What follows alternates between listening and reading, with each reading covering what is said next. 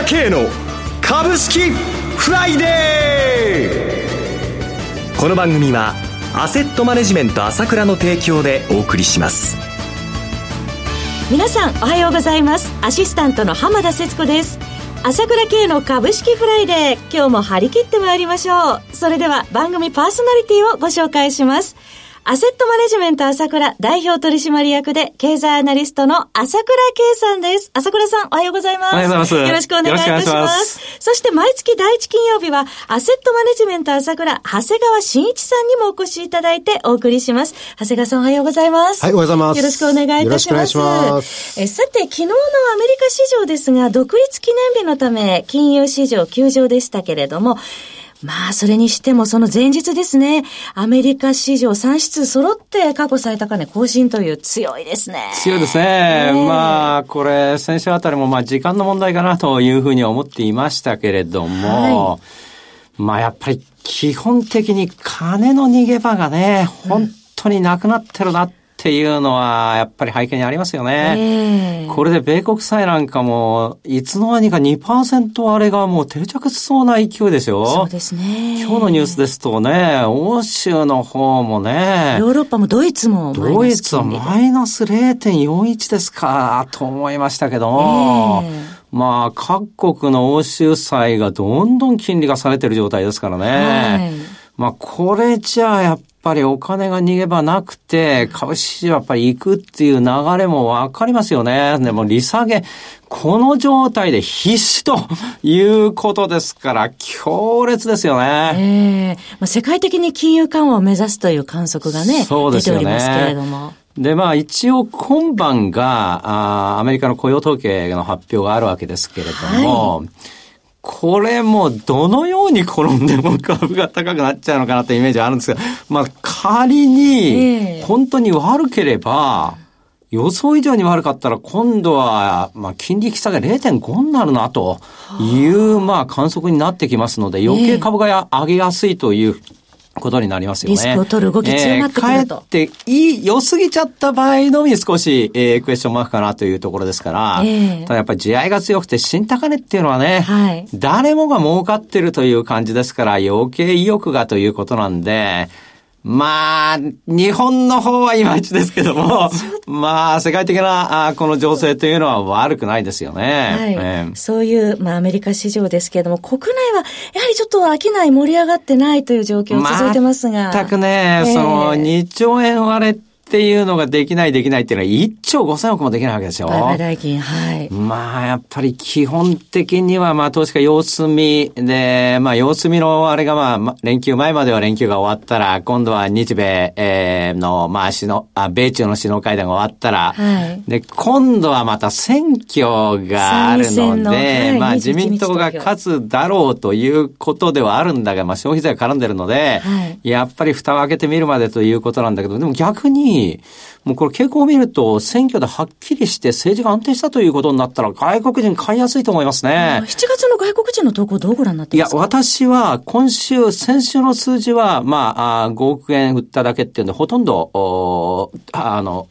中立になってきましたけど、えー、今週は買ってると思いますね。で、4月はまあ大量にあれだけ買いましたけど、その事前の予想では買うのかなっていう、ちょっとクエスチョンマークがあったんですけど、蓋開けてみたら買ってましたね。で、7月もまあ、第一週、おそらく私の予想では買ってると思うので、まあ、選挙前の、まあ、来週ぐらいからちょっととこの情勢が出てくるとですね、買ってくる可能性もあり、それで選挙結果が予想通り自民党が勝つということになると、がぜんちょっと相場の流れも変わってくるかもしれないので、えまあ、ただ一つイランの情勢だけは気をつけて、その辺ヘッジしながらということで、はい、引き続きあまり弱気にならない方がいいと思いますね。承知しました。7月相場期待したいところですが、さて、朝倉さん、本日はこの後株式ダービーで長谷川さんにピックアップ銘柄ご紹介いただきます。非常に楽楽しみにしておりますが、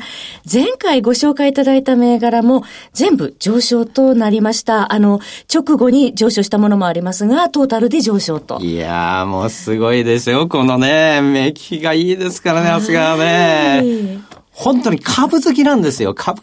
まあ。もう根っからお好きでらっしゃるという、ね、そうなんですよね。えー、で、これからも面白い銘柄、あいろいろ言ってくれると思いますけれどね。はいそうは言ってもね、まあやっぱりラジオで言い切れないっってやつの結構いいのはあるんですよね。このやっぱり、長谷川の好きなのは、小型で変化率が高くて、大化けしそうな銘柄ということなんですけれども、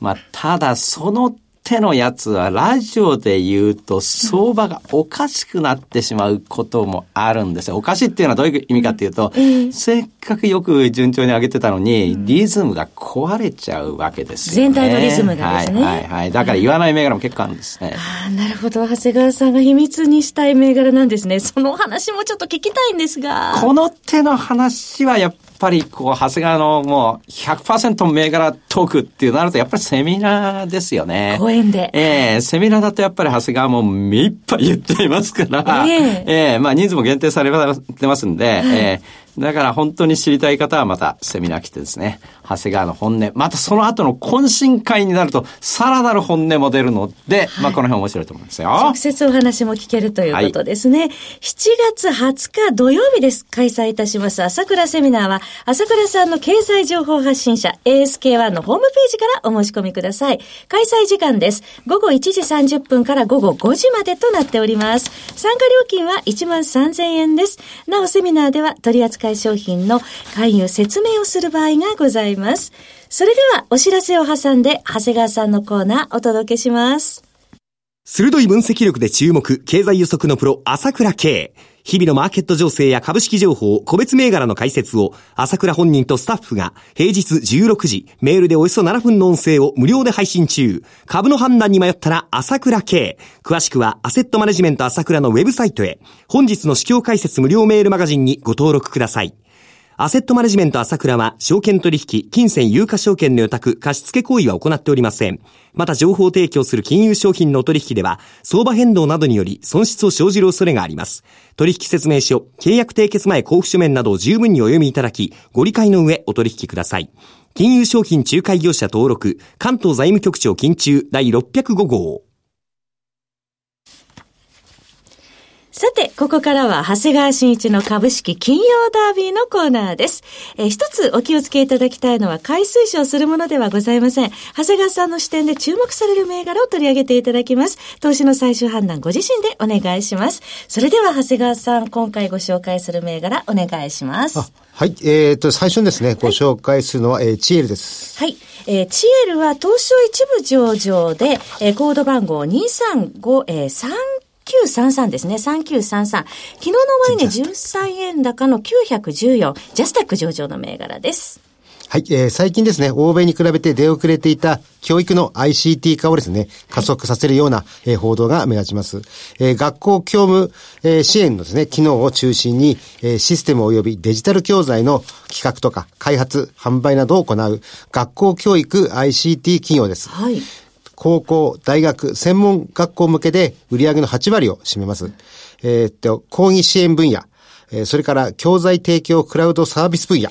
えそれから運用し管理システム分野などを提供してまして、あと、あの、資料の中にいると、Google の Chromebook 対応のですね、事業システムも販売開始すると、えー、こちらも注目ですね。えー、2020年の大学の英語試験4要素改革も追い風に、えー、前期の先行投資による大幅減費からの V 字回復を見込んでおって、えー、900円前後の現在ですが、この揉み合いを抜けるか楽しみにしています。はい、続いてはいかがでしょうか？はい、えー、次にご紹介するのは、えー、コアです。コアは東証一部上場の銘柄でコード番号2359。昨日の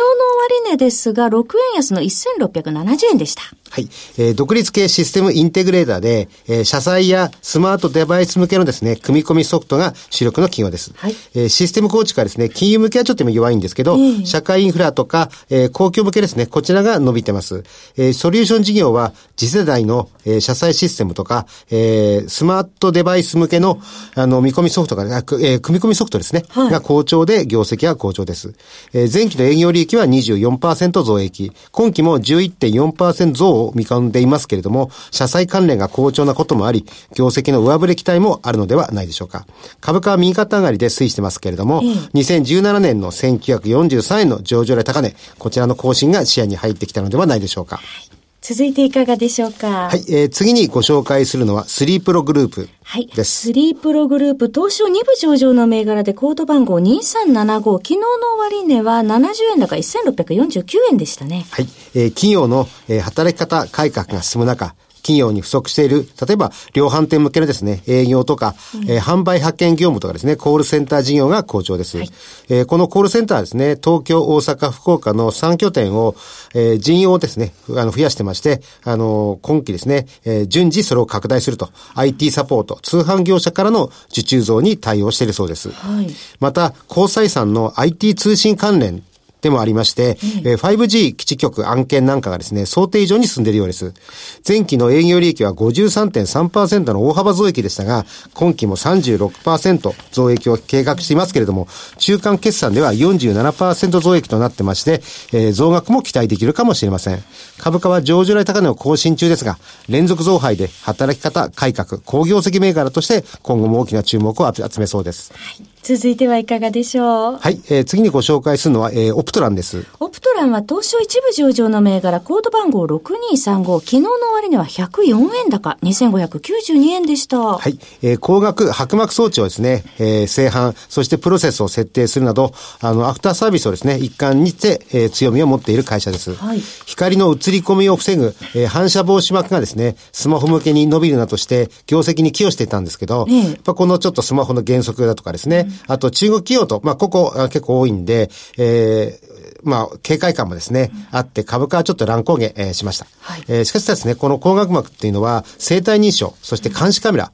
うん、IoT とかですね、LED 向け、こういったものにも波及されて、うん、新開発のですね、えー、半導体向けの水平スパッタ装置とか、車載用、5G 通信用と、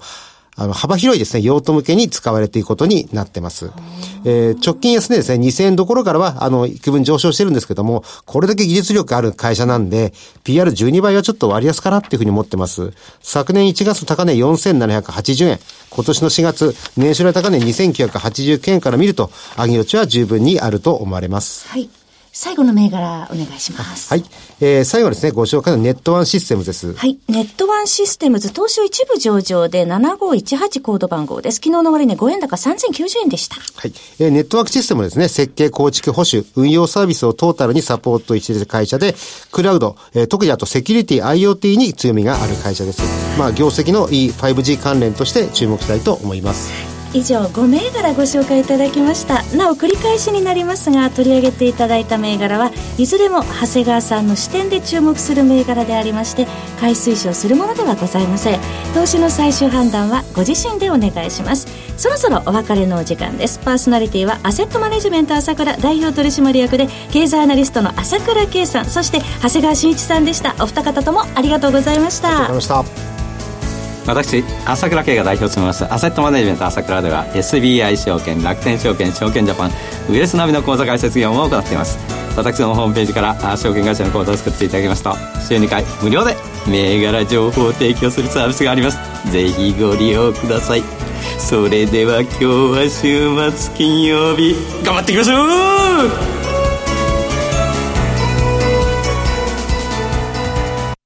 この番組はアセットマネジメント朝倉の提供でお送りしました。最終的な投資判断は皆様ご自身でなさってください。